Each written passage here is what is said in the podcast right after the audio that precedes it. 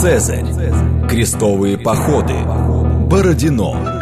Все это парадный фасад истории. А что хранится в подвалах? Программа «Родина слонов». То, о чем ученые обычно не рассказывают, потому что их не спрашивают. Программа предназначена для лиц старше 16 лет. Добрый день, это «Родина слонов», программа об исторических мифах, об истории, которые мы не знаем, и о тех фактах, которые вполне очевидны для ученых, но по разным причинам прошли мимо нас. Меня зовут Михаил Родин. Каждый раз в начале программы я говорю вот эту подводку, в том числе упоминаю о том, что у нас программа про исторические мифы. И вдруг я обнаружил, что очень давно вообще мы про них не говорили, и, в общем, можно было бы а, и а, поговорить о некоторых из них. И вот сегодня мы будем обсуждать очень интересный миф, а, который, мне кажется, в плену заблуждений а, подобных находится очень много людей, поэтому интересно как раз этот миф как минимум скорректировать. Сегодня мы будем говорить о том, что современная цивилизация каким-то совершенно радикальным образом перевернула природу человека, а точнее природу взаимоотношения человека и той самой природы. Вот э, мы загрязняем э, природу, мы э, изменяем ландшафт, а вот раньше, когда-то жили благородные дикари, которые жили абсолютно в гармонии с этой природой, не брали ничего лишнего, а охотились вот правильно так, чтобы ни в коем случае не нарушить этот хрупкий природный баланс. А, был даже целый фильм снят про это, называется «Аватар», о том, как эти индейцы, они там плакали, когда в лесу какая-то невинно убиенная зверушка умирала. Вот сегодня мы поговорим об этом и э, разберемся, так ли это, всегда ли, э, точнее, были ли времена, когда человек в полной э, гармонии с природой существовал, э, и попытаемся показать, что все на самом деле сложнее. Рассказывать нам сегодня э, про, скажем так, экологию традиционных обществ будет кандидат исторических наук, ведущий научный сотрудник сектора этноэкологии экологии Института этнологии и антропологии РАН Анатолий Николаевич Ямсков. Добрый день. Здравствуйте, спасибо. А, давайте начнем вот с чего. Когда вообще возник этот э, миф о благородном дикаре? Мысль о том, что когда-то, ну понятно, что у, всегда в истории человечества, всегда раньше трава была зеленее. Но вот конкретно э, этот миф когда возник?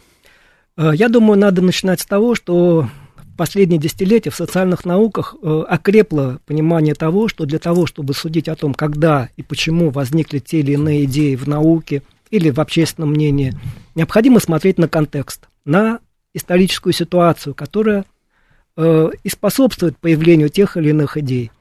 И вот этот миф о благородном, о бережно относящемся к окружающим э, природным условиям дикарей или дикарях возникает – по сути, одновременно с современным обществом. В период э, конца XVIII века, когда процесс урбанизации, процессы промышленной революции уже разворачиваются достаточно зримо во многих западноевропейских странах.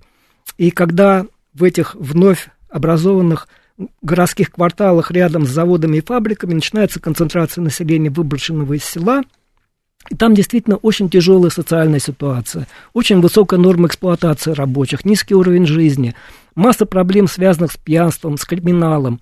И вот на фоне контраста того, что происходит, появляется вот этот миф.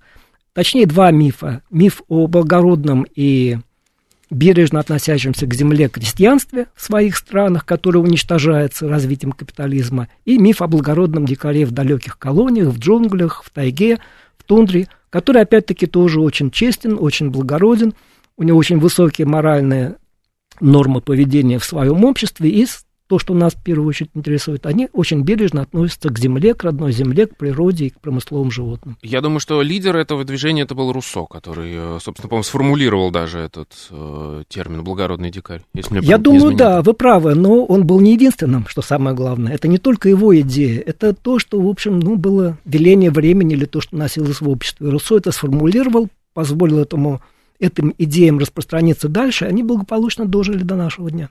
Как они менялись? Как э, менялось представление о взаимоотношениях э, человека и природы вообще дальше?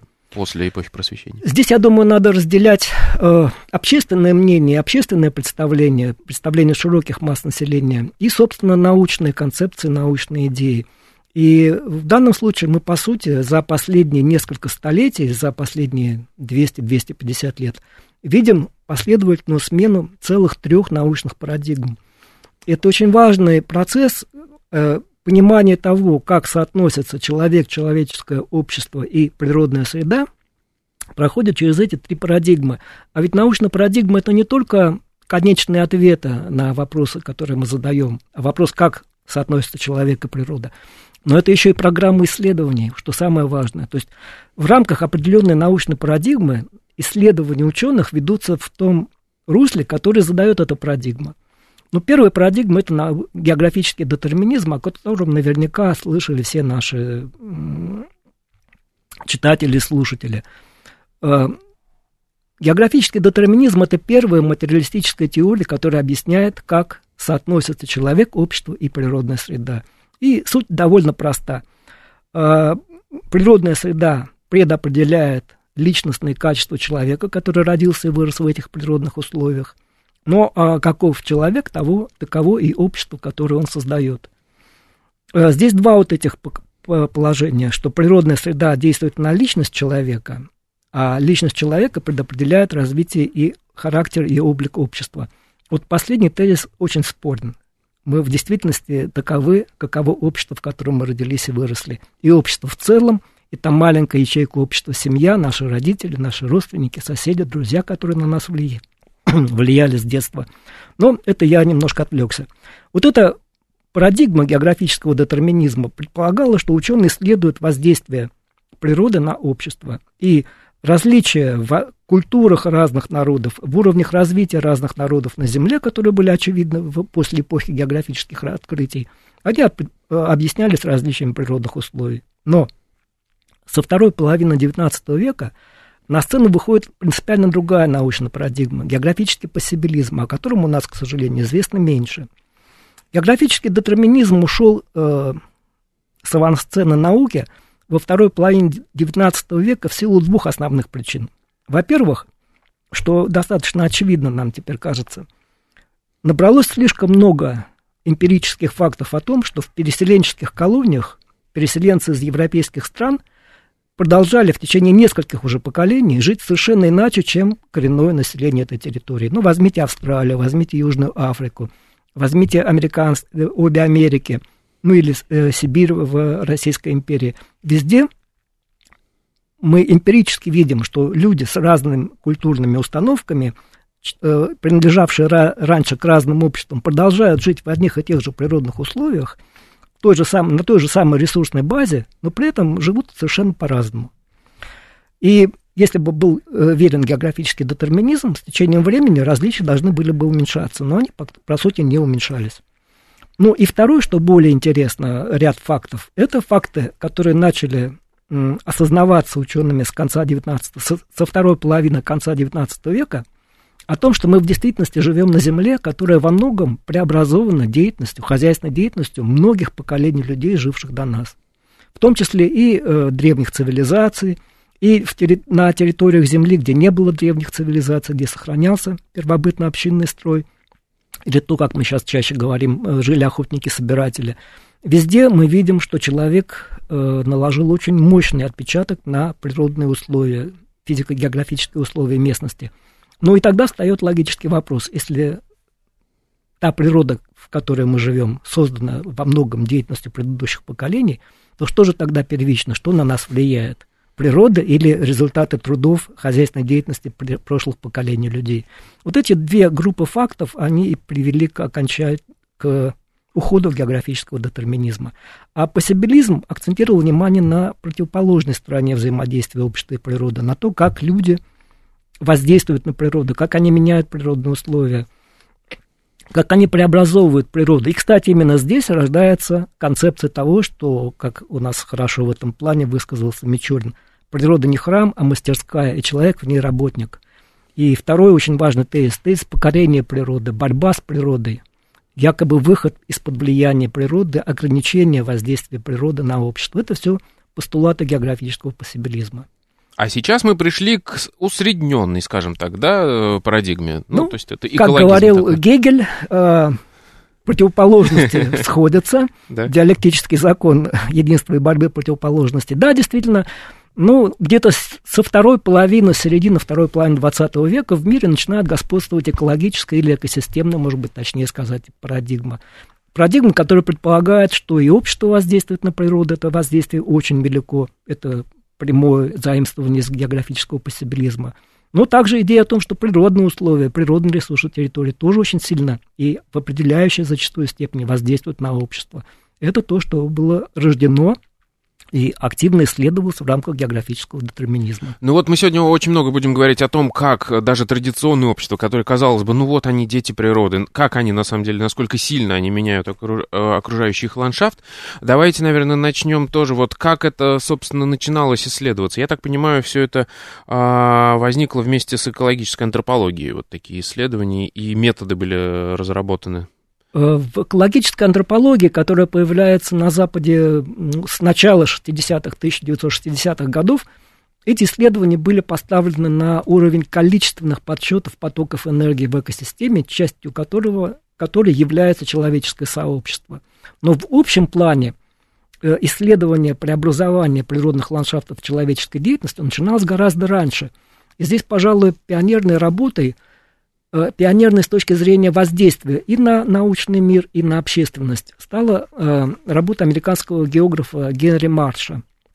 Он написал ее во второй половине XIX века, отметив, что то, что мы обычно называли высокотравными прериями, это ландшафты североамериканского континента между Апалачами на востоке и долиной Миссури и Миссисипи на западе – когда эти территории были заняты американскими колонистами, в значительной степени распаханы, они пришли на территорию, которая была покрыта, ну, то, что мы называем высокотравными прериями ну или луговыми степями, может быть. Э... Ну, это вот классический ландшафт из американских фильмов, да, про индейцев, вот эти бесконечные прерии, там Да, но только трава бизонов. гораздо выше. Да. Угу. Совершенно верно, но только э, все-таки классические вестерны снимались к западу от Миссисипи. По суше там где-то? Там гораздо суше, там ага. гораздо ниже травяной покров.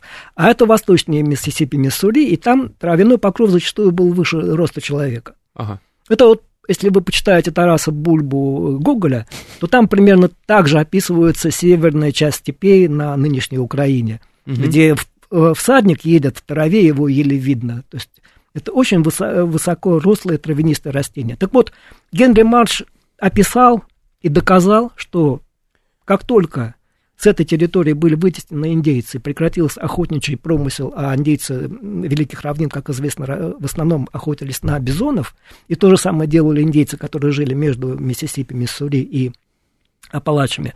Как только прекратилось это, этот тип природопользования, те небольшие участки склонов, оврагов, которые не были распаханы белыми американцами, стали покрываться лесом. Почему? А потому что прекратилось выжигание пастбища. Индейцы выжигали пастбище в двух э, случаях. Ну, во-первых, во время загонной охоты, чтобы управлять движением бизонов, э, стада бизонов и направлять их на охотников э, в засаде. Но еще чаще они это делали весной, выжигая старую траву для того, чтобы э, удобрить почву золой и дать возможность быстрее и интенсивнее э, прорастать росткам нового травяного покрова. Ведь если поле, э, если кусок, э, участок земли покрыт старой сухой трав, трав, трав, травой, то сквозь него росткам новой травы весной пробиться очень трудно, и она растет долго и медленно, потому что старая трава долго разлагается, и очень длительный процесс ее превращения в гумус.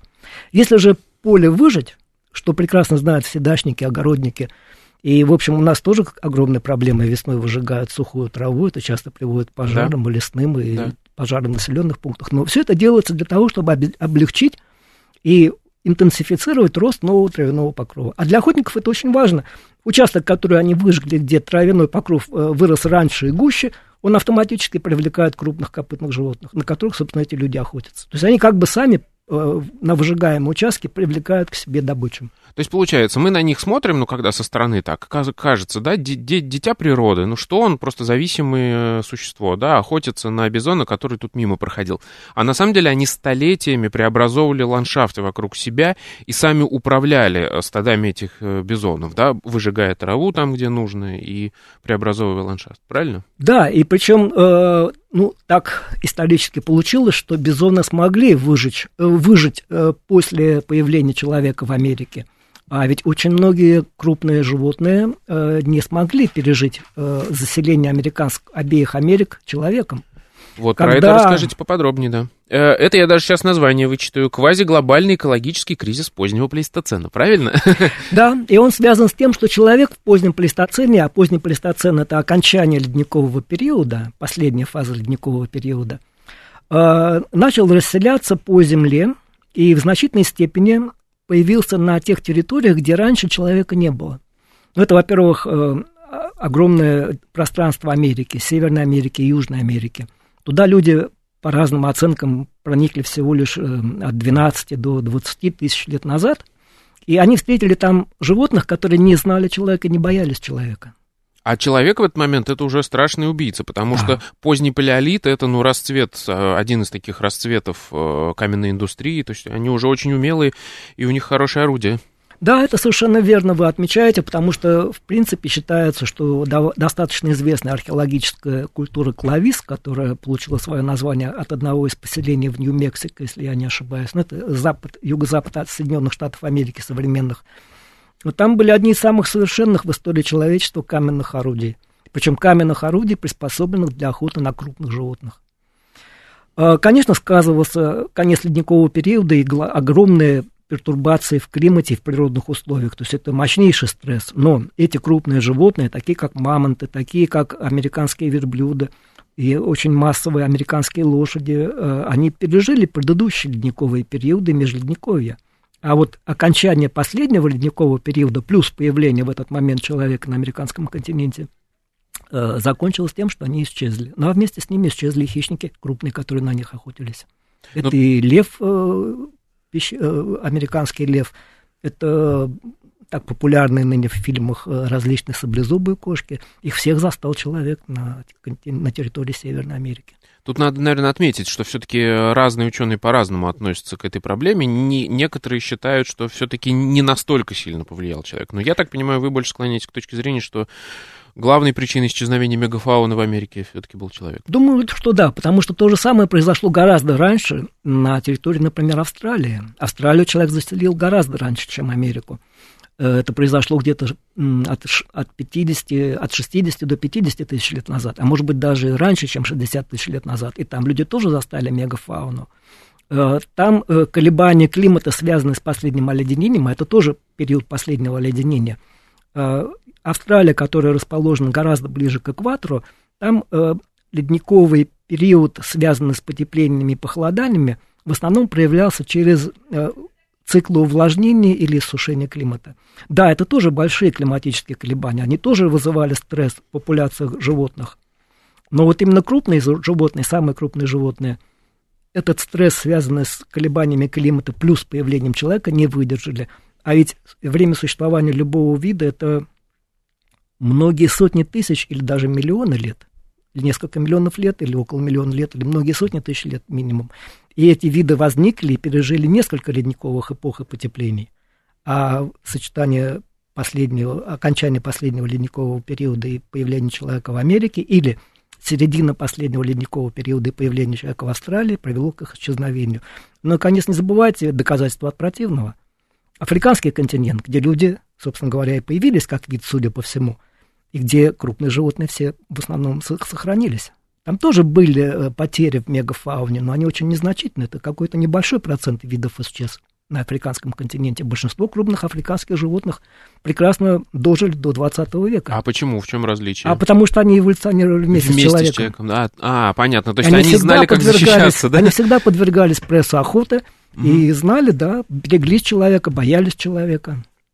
А, хорошо, но насколько я понимаю, у нас вот есть а, такие примеры взаимодействия традиционного а, охотничьего общества и крупной фауны, скажем так, ну и вообще, в принципе, природы уже в, в современности, когда это лучше задокументировано. Я так понимаю, с эскимосами там тоже не все так просто. И этот гомеостаз, э, он, ну, то есть э, гармоничное существование невозможно в этой ситуации. Да, вы совершенно верны. Я сейчас с удовольствием э, постараюсь вкратце рассказать основные результаты исследования Игоря Крупника, Игоря Ильича Крупника, который в то время работал в нашем институте. Как я уже сказал, с начала 60-х годов появились исследования в рамках экологической антропологии или экосистемной антропологии – в которых человеческое сообщество рассматривается как один из элементов экосистемы и просчитываются потоки энергии, которые идут от окружающей среды через пищу в основном, а также через топливо, к, на потребление человека. А с другой стороны, рассчитываются затраты организма человека на жизнедеятельность, на то, чтобы просто оставаться живым, поддерживать свою температуру тела, и на то, чтобы осуществлять какую-то работу по добыче пищи. То есть баланс и, калорий, баланс, сколько тебе нужно да, и сколько Сколько тебе человек может получить от окружающей среды, которую, того участка, который он освоил, и сколько он должен вкладывать, чтобы поддерживать свое жизнь, жизнь, существование. И вот такие методы балансовых подсчетов э, Игорь Крупник применил по отношению к азиатским эскимосам. Это эскимосские группы, которые живут на побережье Берингового пролива на Чукотке. И там э, задокументировано уже при советской власти в 20-е, в начале 30-х годов э, численность поселков эскимосских и количество добытых ими животных, морских млекопитающих. Это в основном ластоногие, в первую очередь моржи, но также и многие виды тюленей, и киты, в основном гренландский кит. Э, образ жизни азиатских эскимосов в 20-е, начале 30-х годов был во многом близок к традиционному. У них были э, грибные лодки, э, лодки, э, которые они делали самостоятельно, из кожи, такие байдары большие и маленькие каяки. Единственное э, нововведение, они использовали уже огнестрельное оружие широко. Но все остальное, кроме огнестрельного оружия, было вполне традиционным. А самое главное, что и на марджи, и на китов они охотились традиционными гарпунами. Собственно, из винтовки это не целесообразно. Кита вообще невозможно убить uh-huh. из винтовки, с да. тоже довольно сложно. Так что, э, просчитав сведения за 20-30-е годы, набрав э, ряды наблюдений по нескольким эскимосским поселкам в размере 10-15 лет, Игорь Крупник сделал очень интересные выводы. Оказалось, что, во-первых, э, учитывая динамику численности э, популяции гренландских китов, которые проплывали каждый э, год весной, двигаясь за отступающими морскими льдами на север, а осенью возвращались обратно, отступая от идущей кромки ледового покрова, численность китов несколько колебалась. И вот в годы, когда китов было по природным ну, в связи с э, какими-то демографическими циклами в китовых популяциях, в связи с природными условиями, может быть, с э, болезнями китов, их численность несколько снижалась. Эскимосы вели промысел на таком уровне, что они подрывали бы численность этих гренландских китов. Потому что эскимосы ведь исходили не из численности китов, а из необходимости выжить, пережить зиму. Им весной, особенно осенью, необходимо было добыть ну, там, два или три кита на поселок, чтобы суметь прожить всю зиму. Они же использовали кита и как мясо для питания, как мясо и жир для э, корма собакам, потому что единственное средство передвижения – это собачьи упряжки. Они были нужны и для охоты зимой, и, главное, для поездок сосед, в соседние поселки. И самое главное для них топливо – это тоже жир. И строительный Они материал, же... все, кит он... Да, и, и строительный материал, но и самое главное – это топливо. Топливо для приготовления пищи. Э, китовый жир был основным горючим для них. Но здесь, правда, надо сказать очень важное «но». Э, популяции гренландских китов в начале 20 века были меньше, чем раньше, потому что они значительно пострадали в конце 19 века из-за промысла американских и отчасти европейских китобоев в этих водах. Но они все равно показывают, что люди, по сути, с традиционной культурой и традиционным охотничьим инвентарем – вынуждены вести промысел в ряде случаев на уровне, вызывающем э, депопуляцию промысловых животных. А с овцебыками, я так понимаю, еще один яркий пример, которых вообще, в принципе, уничтожили. Да, ну смотрите, человек, который проник в высокие широты Евразии, уничтожил овцебыка э, на всех э, пространствах тундростепи и тундры. Но овцебыки в Гренландии, как мы все знаем, прекрасно выжили, пережили ледниковый период и дожили до современности. Э, сохранялись овцебыки на многих островах канадского арктического архипелага. Но когда компания Гудзонного залива на рубеже 18-19, в начале 19 века э, распространила свою деятельность и на северной территории э, канадской Арктики, они придумали систему, когда они забрасывали несколько эскимосских семей на острова, где раньше эскимосы не жили, но в силу таких тяжелых условий там было просто невозможно выжить. Эскимосам давалось какое-то определенное количество продуктов питания на несколько лет, самое главное, охотничье оружие и боеприпасы, и они проводили промысел, э, в первую очередь, песца на этих территориях, ну, а также заготавливали э, жир и моржовую кость, э, жир млекопитающих морских, моржовую кость. Так вот, На этих островах эскимосы за несколько лет буквально уничтожали все популяции овцебыков. И во многих, э, острова, на многих островах Канадской Арктики овцебыки исчезли в XIX веке, именно потому, что на эти острова впервые пришли люди на относительно долгий срок.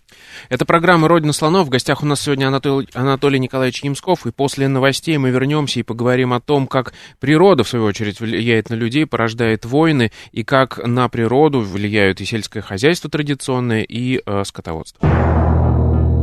Программа «Родина слонов». То, о чем ученые обычно не рассказывают, потому что их не спрашивают –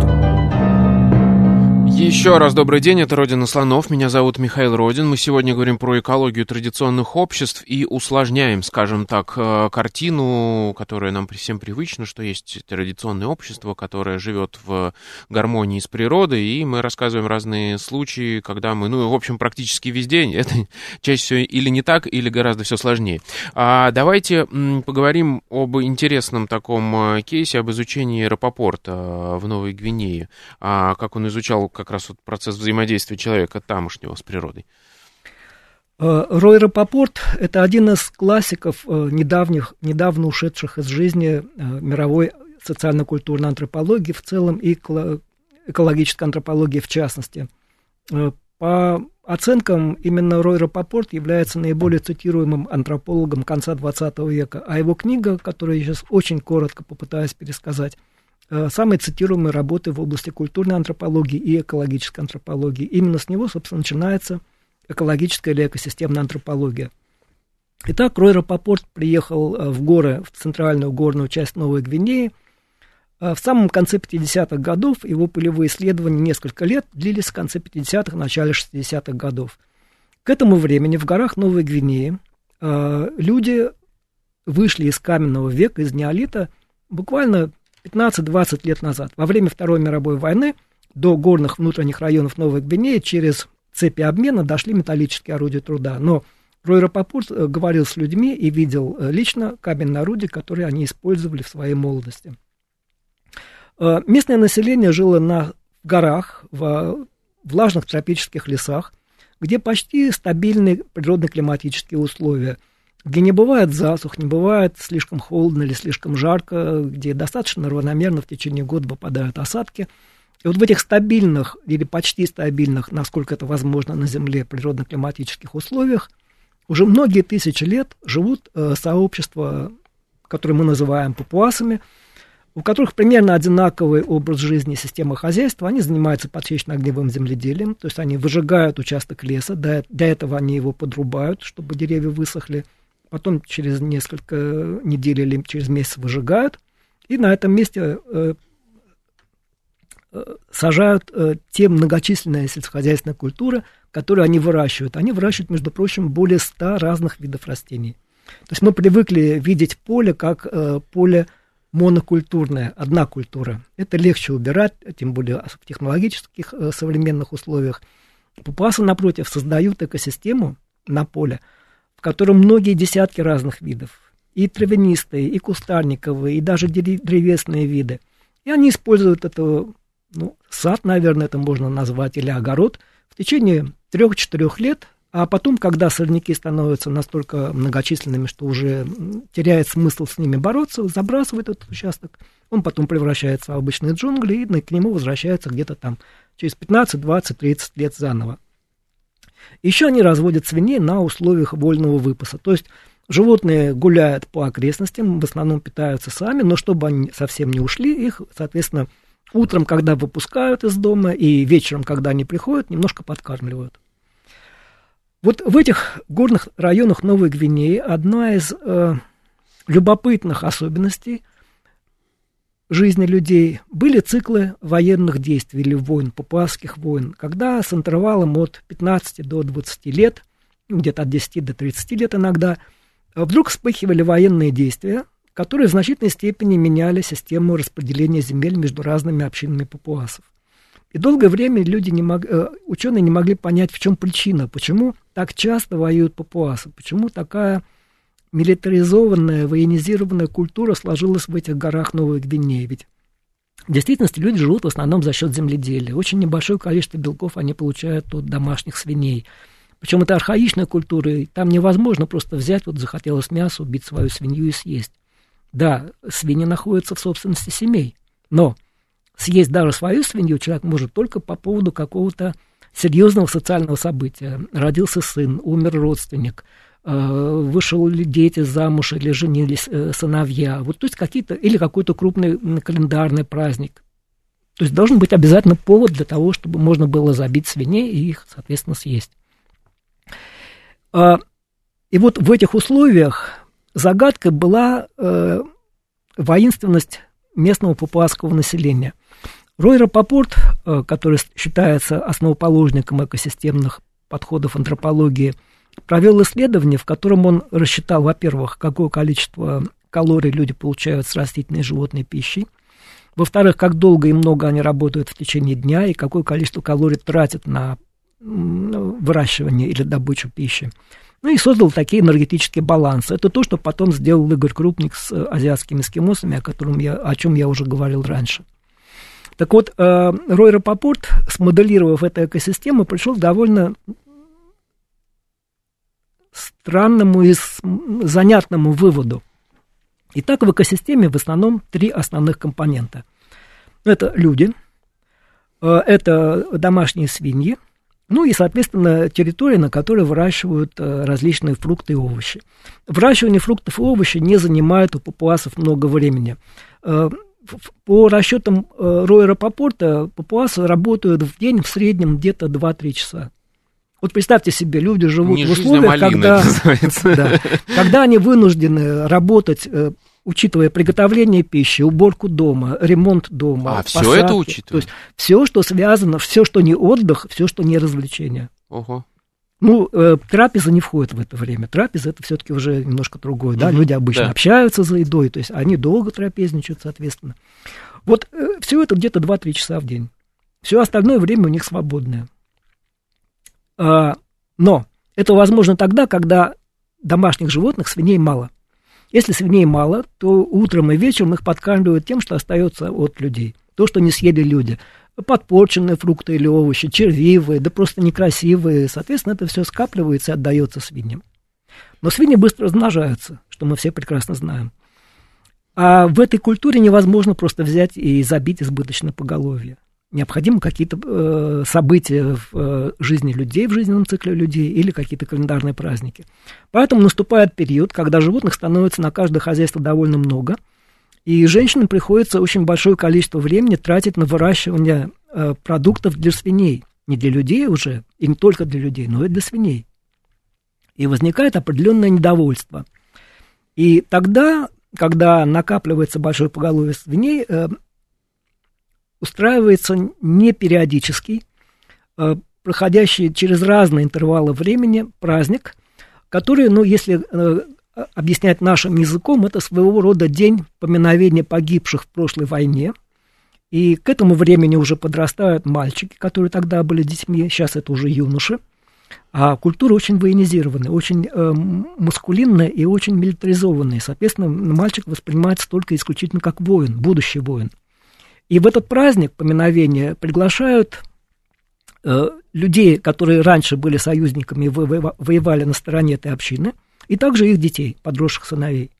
И вот большое количество людей собираются, они забивают практически все свиное поголовье в этой общине, празднуют несколько дней, пируют, вспоминают свои подвиги. И вот что самое главное, что самое интересное, как объяснил Рой Рапопорт, после этого ритуала, который, по сути, ритуал связанные с э, миром, празднованием долгого периода мира и поминовения тех, кто погиб для того, чтобы обеспечить эту победу и мир, после него в течение нескольких месяцев начинается новая война. Потому что люди укрепили социальные связи с соседними общинами, они поняли, что их много, что выросли новые войны, что они вновь сильны, многочисленны. И если раньше, например, мужчины во время охоты, встречаясь на границах своей территории с соседями, в случае конфликтов пытались их как-то сгладить, то теперь уже они не, не особенно их сглаживают, а скорее наоборот э, активизируют. И рано или поздно эти конфликты кончаются не э, руганью через э, условную границу соседних территорий, а стычками, а потом уже как кто получает ранение, или, не дай бог, кто-то погибает в таких стычках из охотников, и начинается новый цикл войны. Но э, самое удивительное в этом, что все это связано именно с динамикой численности, с одной стороны, людей, подра, подра, и, э, превращением мальчиков в юношей, которым по местным культурным нормам необходим боевой опыт и участие в войне. И, э, как это ни странно звучит, э, быстрым распро... Э, размножением свиней, содержание которых становится не простой формальностью, когда утром что-то бросили обедки и вечером бросили обедки со стола, а становится уже серьезным занятием для выращивания для них различного рода овощей и фруктов. И, соответственно, сильной нагрузкой трудовой на людей. Я правильно понимаю, что в данном случае война выступает как инструмент регуляции населения, количества населения? Да. Какая-то часть людей погибает в войне, но самое, пожалуй, главное – это перераспределение земельных территорий. А, победители захватывают земли проигравших общин, э, люди э, из проигравших общин либо погибают, либо бегут к своим родственникам или свойственникам, а у папуасов они живут общинами, соответственно, значительная часть женщин выдается замуж в другие общины, часто достаточно далекие. И вот туда-то их родственники убегают, если они проиграли войну, и их территория отходит соседям.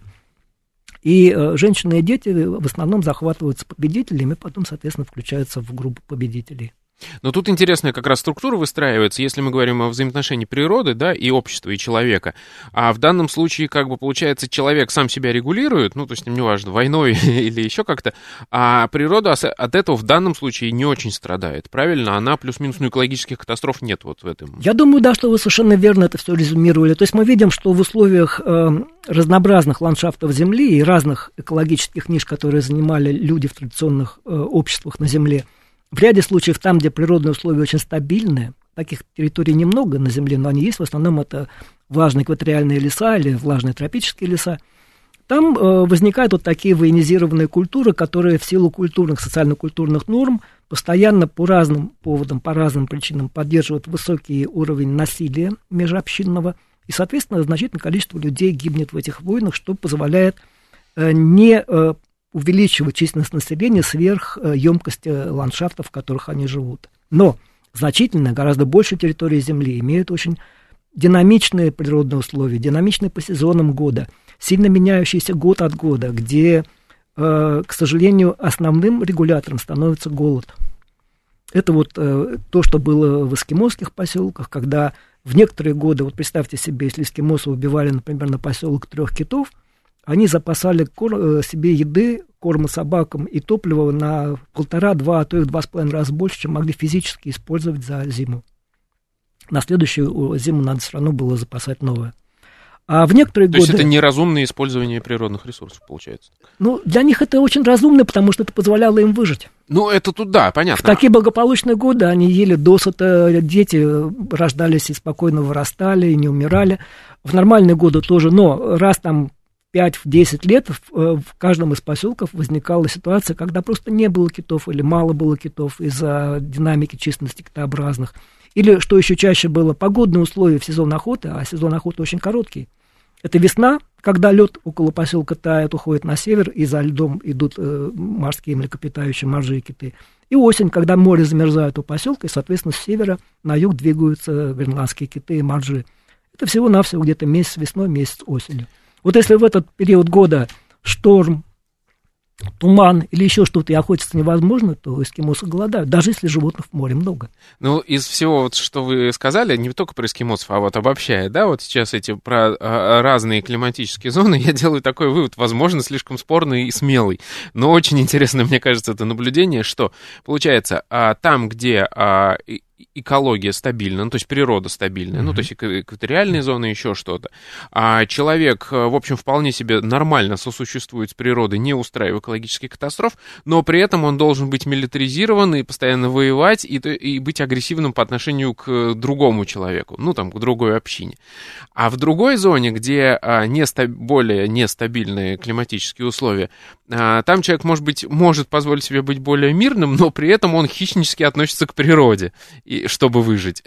Ну, что-то примерно так, но ситуация еще сложнее. Есть огромные так называемые аридные и полуаридные зоны во внутренних э, э, территориях всех материков Земли.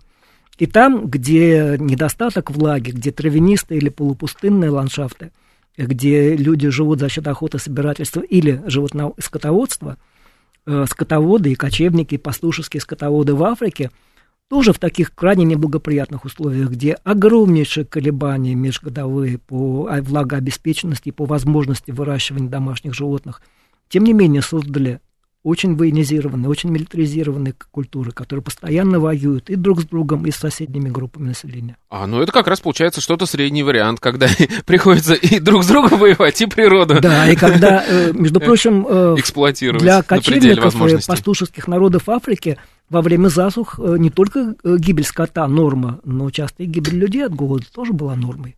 Вот давайте об этом поговорим. А мы уже, собственно, говорили про охотников, мы поговорили сейчас про сельское хозяйство, как минимум, как оно устроено там а, в экваториальных зонах. Давайте поговорим про скотоводческие э, общества. Как они устроены и как они влияют на ландшафт и на природу вокруг. Э, здесь э, два главных э, канала или способа воздействия скотоводов на э, ландшафты территории, которые они заселяют. Ну, первый и основной это, конечно, выпас домашних животных. Дело в том, что выпас домашних животных, он только кажется, что вот животные ходят, э, щиплют травку, рядом там пастух смотрит, чтобы они никуда не убежали. Но в действительности пастбища разделены между скотоводами. И животные, если они съедают э, э, травку на территории, которая принадлежит этой группе скотоводов, а год засушливает, трава растет плохо, и травы просто мало, то им уже больше некуда идти, потому что на соседних территориях другие скотоводы, другой скот. И возникают очень жесткие конфликты. Конфликты, цена которых, проигрыш, в которых э, означает э, способность выжить или не умереть. А, но помимо выпаса домашних животных, скотоводы также активно используют огонь, как охотники-собиратели. Они тоже выжигают те участки пастбищ, которые после засухи или после конца сухого сезона в тропиках или после зимы в умеренном поясе – остались нестравленными для того, чтобы интенсифицировать и ускорить рост молодой травы. Но когда человек выжигает пастбище, выжигает травянистую растительность, травянистая растительность легко и быстро восстанавливается. Э, корни травы не страдают. И огонь для травянистых растений, особенно для злаков, а злаки это основная пища для домашних животных, не страшен. А вот кустарники и деревья, которые попадают в зону пожара на пастбище – выгорают и погибают. Именно поэтому пастбищные территории, используемые людьми, они, как правило, лишены древесно-кустарниковой растительности. Но как только эта территория прекращает использоваться как пастбище, как только с нее по каким-то причинам уходят скотоводы и прекращается регулярное выжигание этих территорий, э, начинается рост древесно-кустарниковой растительности. Между прочим, в нашей стране с этим столкнулись э, работники заповедников э, в степной зоне. Степные заповедники стали зарастать... Лесными заповедниками. Ну, да? лесными они, конечно, не стали. Но это огромная проблема. Потому что раньше были дикие животные, которые вытаптывали и э, съедали всю растительность, в том числе да, э, древесно-кустарниковые, всходы древесно-кустарниковых видов. Потом были скотоводы, которые пасли скот и выжигали постоянно пастбище.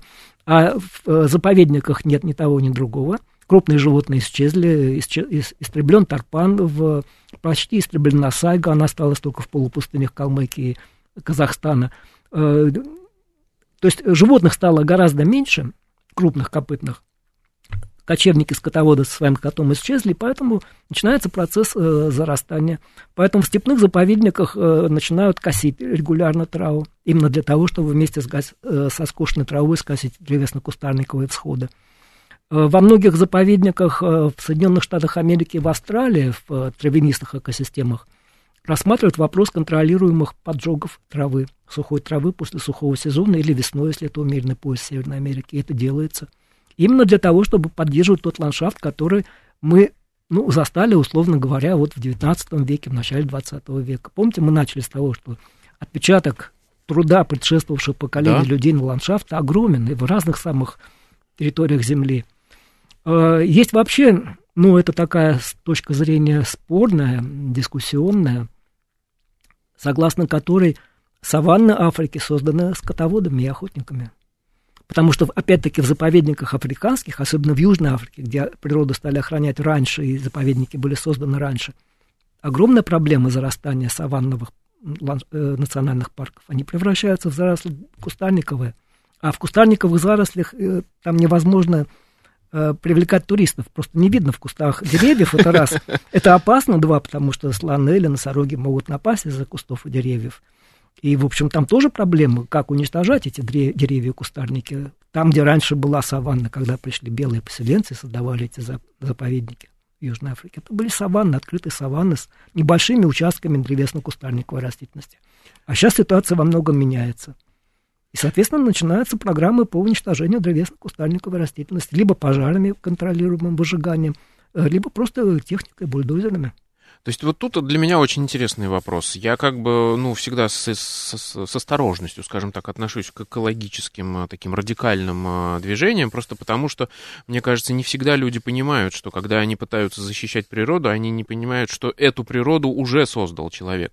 И там за последние десятки тысяч лет а, все, что мы видим вокруг практически, это антропогенные ландшафты. Даже те, которые кажутся нам совершенно неожиданными, мне просто очень поразил пример. Я помню, мы когда говорили про одну из программ про майя, Дмитрий Дмитриевич Беляев mm-hmm. рассказывал про то, как майя, сейчас не помню, ну, в какой-то классический mm-hmm. период, то есть, то есть конец первого тысячелетия нашей эры, а, они у себя свели все леса, вырубили и создавали госпрограммы по высадке лесов. Майя больше тысячи лет назад. И, соответственно, то, что нам сейчас представляется дикими джунглями, зарослями, это на самом деле когда-то про... начали выращивать майя по госпрограмме. И это очень интересно, и мне кажется, ну, просто сложнее ко всему этому надо подходить, и более, ну, не так однозначно все. Да, это безусловно. Вот я, например, вспоминаю э, время, когда я учился на географическом факультете Московского университета, мы как раз изучали антропогенные ландшафты. Я специализировался на изучении антропогенных ландшафтов. Но всегда была огромная проблема, как дифференцировать антропогенные ландшафты и природные ландшафты, и где эта граница, и как ее провести. И вот уже последние пару десятилетий Наши географы не говорят про антропогенные ландшафты, они говорят о современных ландшафтах. Просто чтобы снять вот эту э, неопределенность, потому что какую степень человеческого вмешательства в ландшафт мы должны учесть, чтобы считать его антропогенным. То есть, слишком общем... разная степень вмешательства, слишком, слишком разная роль человека в функционировании разных типов ландшафтов на Земле. Но она так или иначе чувствуется везде. То есть, грубо говоря, уже несколько десятков тысяч лет человек влияет а, и очень сильно меняет природу. Тут вопрос вот в чем. А, давайте поговорим, а экологическая ниша вообще существует у человека какая-то? Потому что это же как раз а, а, определение человека, что он, в отличие от другого животного, он может по любой, любую нишу занять. Да, совершенно верно. В этом смысле человек уникальное биологическое существо, потому что, будучи единым биологическим видом, мы можем и до недавних пор, собственно, до сих пор занимаем совершенно разные экологические ниши. Ведь экологическая ниша определяется не только территорией Земли э, и природным ландшафтом, на котором живут люди, она определяется в первую очередь ресурсами, за счет которых живут люди.